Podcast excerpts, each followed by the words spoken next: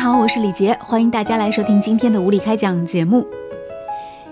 今天我想跟大家来说一说，在二零一九年的元月份离我们而去的一位台湾的文学大师林清玄。就在二零一九年的一月二十三号，林清玄离开人世。而就在他去世之前的一天，他还曾经发了一条微博，微博写的是。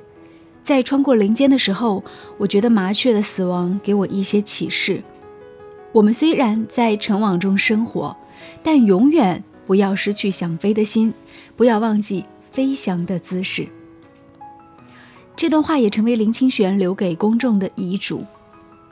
六十五岁就逝世，对于一个写文学的人来说，这是一个太年轻的年龄。但是对比一下林清玄的著作。你会发现，在他短暂的人生当中，他确实留下了太多太多的这些文字记录。林清玄是一个勤勉的作家，对于死这件事情，他也从来不会避讳。他曾经写道：“他写林清玄有一天一定会死，但我会保持一颗乐观的心。假如晚上会死，早上还是会写作。”而实际上，他也这样做到了。在小学三年级的时候，他的外祖母去世，父亲跟他说起过一个故事，说他也会长大，会像外祖母一样变老。等他到了用光时间那一天，也会像外祖母一样，永远不能回来。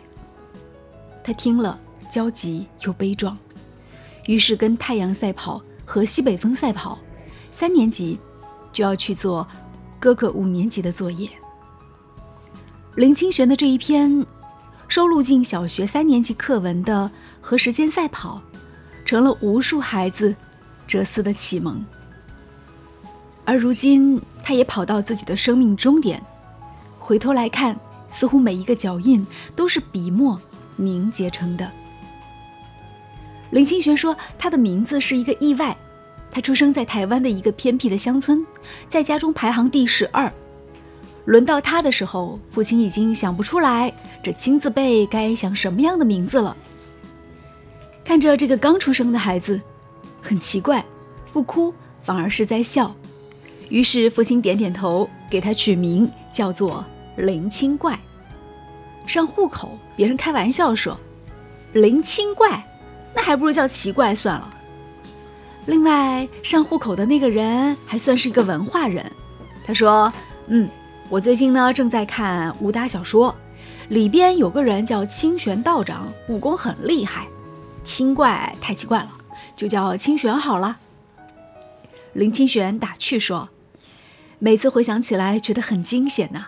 幸好没有叫奇怪，而是有了这样的一个饱含温柔特质的名字。这个名字也容易让人误会，因为不仅名字温柔，加上他清新柔美的文字。”很多人一度以为她是一个女性作家，不过如果见了真人，那就是更加反差的事情了。林清玄不仅是个男的，而且长得不像你想象那样眉清目秀，反而长得有一点像火云邪神的感觉。所以有一次啊，林清玄到成都去演讲，结果呢碰到一个女生，长得很漂亮，这个女孩子呢就给了他一封信。不过回到饭店之后呢，大跌眼镜。女生说：“林清玄先生，我从小就爱读您的文章，我非常的仰慕您。我没有想到今天能够见到您，我觉得您长得很像功夫里的火云邪神。林清玄先生，相见不如怀念呢。这件事情啊，林清玄自己拿出来经常讲，他也丝毫不反对别人对自己的长相来抖抖机灵。于是呢。他给漂亮女生甚至写了一封回信，在回信当中呢，他大抵表达了这样的一个意思：相见也美，怀念也美。那如果说你觉得我长得实在是不好看，不妨就看看我的书吧。希望你活得开心。在林清玄很小的时候，没有人能够想到，这个出生在高雄旗山贫苦农家的孩子。日后会成为一个了不起的散文作家。林清玄家中有十八个孩子，在他的童年记忆当中，没有一天是吃饱的。每天要吃饭了，爸爸就会摆出十八个碗，买不起一整套的碗，都是大大小小、奇形怪状的。每个碗上添了一点食物，父亲就会用很严肃的口气说：“嗯，大家来吃饭。”他在文章里还记述，小时候啊，见到蟑螂会很兴奋，因为呢是可以把它做烧烤来吃的。相比较于吃蟑螂烤串的林清玄，他的作家轨迹更加让人想不到。小时候有一次，他烧锅炉，看到老师送他的世界地图，忽然指着说：“你这个地方我要去。”父亲说：“不可能哦。”结果林清玄第一次离开台湾。去的就是埃及，他坐在金字塔底下给父亲写信。他说：“我现在就在埃及，看夕阳下的骆驼，给你写信。”一边写，一边啪啦啪啦的落泪。也是如此，他看到了更多人生角落里的禅悦。他说：“人生有味是清欢。”他喜欢苏东坡的这个句子。林清玄八岁就立志要当一个成功的、杰出的、伟大的作家。他只要坐在那里，他就写。他觉得写一写就会有稿费会寄过来。父亲总是说痴人说梦，因为他们居住的地方三百年来没有出过一个作家。但是，这都没有办法阻止林清玄。十七岁开始发表作品。他什么都写，散文、报告文学、文艺评论、剧本。在他三十岁之前，他就拿遍了台湾所有的文学大奖。那些平易的作品，像白话版的经文。林清玄说，写文章受妈妈的影响最大。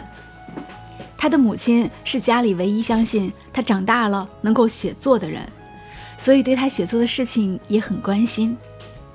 小时候，他会在家中拜祖先的桌子前写东西，因为家里只有这个桌子。母亲会时不时倒水进来，问：“你是在写心酸的，还是写趣味的呢？”他说：“我都写，心酸的写一点，趣味的也写一点。”他的妈妈很善良，对他的希望是：心酸的少写一点，有趣的多写一点。大家看你的文章。是想得到慰藉和启发，不是说看了想从窗户跳下去的。林清玄反问：“那如果遇到心酸的事情怎么办呢？”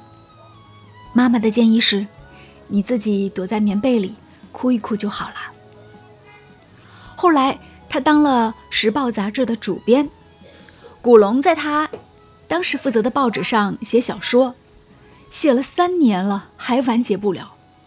古龙觉得永远完结不了，写了一百多个主角，每个人都很鲜活，不知道怎么样把他们写死。林清玄对古龙说：“嗯，让我来吧。”于是他给所有人迅速写了一个大结局。他写的是：一百个人去少林寺参加武林盟主大会，结果被事先安置的地雷砰砰全炸死了。然后，他写下了小说里的最后一句：“从此武林归于平静。”这下皆大欢喜了。事业有成的林清玄，在感情上似乎并不是特别顺利。这些在他文章里有过记述。在少年的时代，他曾经遇到自己的初恋。那时候。对于年少的他来说，没有什么事比女朋友更重要了。他花了所有的力气去爱那个人，为了送女友一串风铃，他放下自尊跟朋友借钱，他甚至愿意千金散尽，只愿换她一笑。但是过了五年，在一个阴雨的日子里，初恋对他提出了分手。有那么一瞬间，林清玄说自己希望跟他下跪，求他回来。但是为了男子汉的尊严，他还是忍住了伤痛。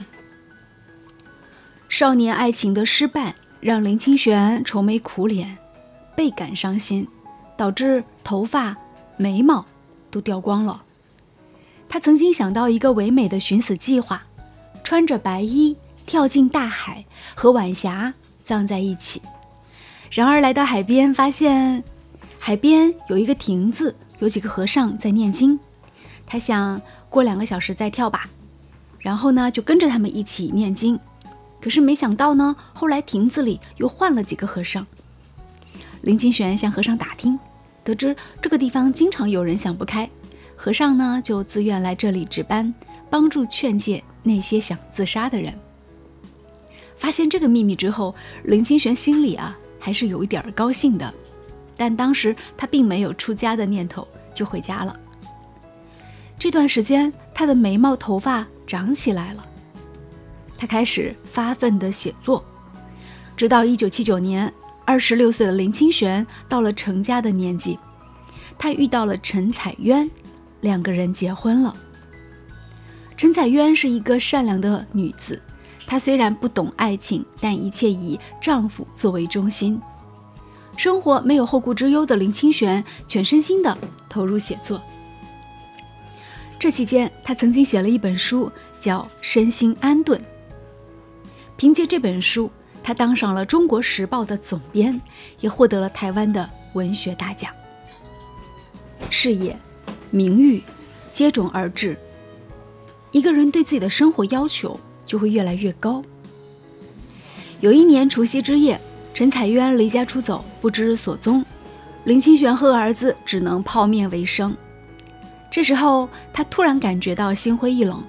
三个月之后，他辞职上山隐居。两年之后，他下山重入红尘。那个时候，他没有离婚，但他遇到了另外的一个女子。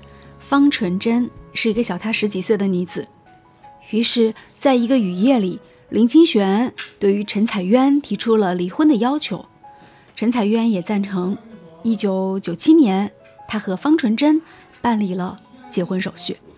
对于这段情感纠葛，他自己的解释是：一个人无论是男女，二十岁只能算生理成熟，三十岁情感跟生理才算真的成熟，四十岁。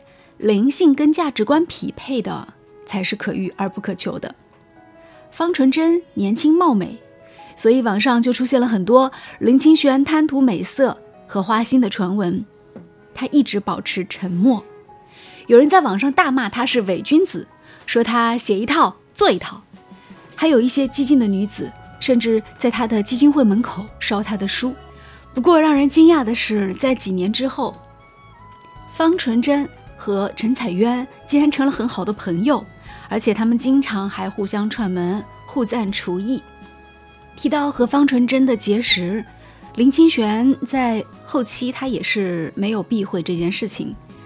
他说，早年和他相识是完全是学生跟老师的关系。有一次演讲结束，他觉得很劳累，就伏在讲台上休息。抬头看见一个白衣白裤白球鞋的文静女孩站在他面前，跟他说：“我们同学都说读过您的很多书，我代表学生会邀请您到我们学校去演讲。”当时林清玄的儿子跑过来说：“爸爸，你说要陪我去放风筝的。”于是林清玄对方纯真说：“要不你跟我们去放风筝吧？”我们边走边说。这个文静的女孩后来成为他儿子的玩伴。也跟林清玄成为了无话不谈的忘年恋。方纯真出生于一九六八年，两个人之间虽然相差了十五岁，可是思想上却异乎寻常的默契。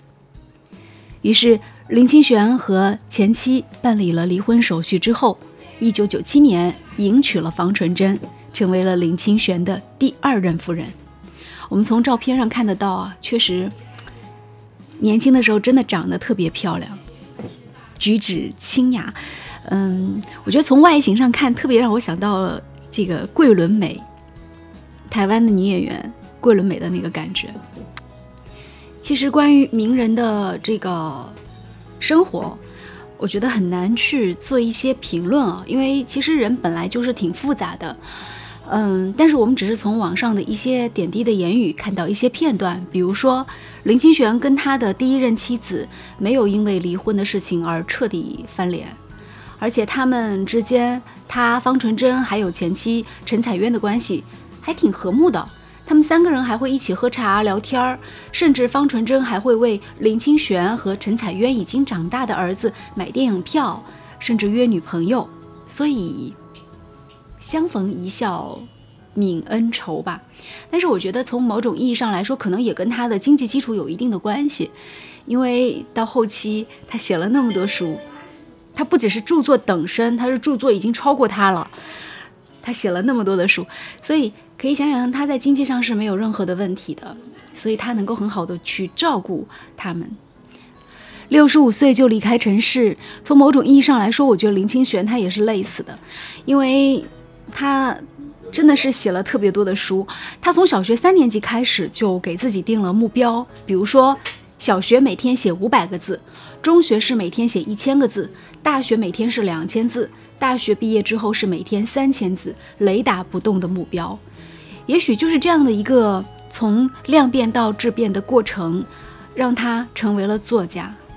总而言之，就是哪怕是胡言乱语也可以多写，让自己的脑子动起来，这也是很多作家成功的秘诀吧。斯人已去，我们希望在天空当中能保持飞翔姿势的林清玄，也许还在写作吧。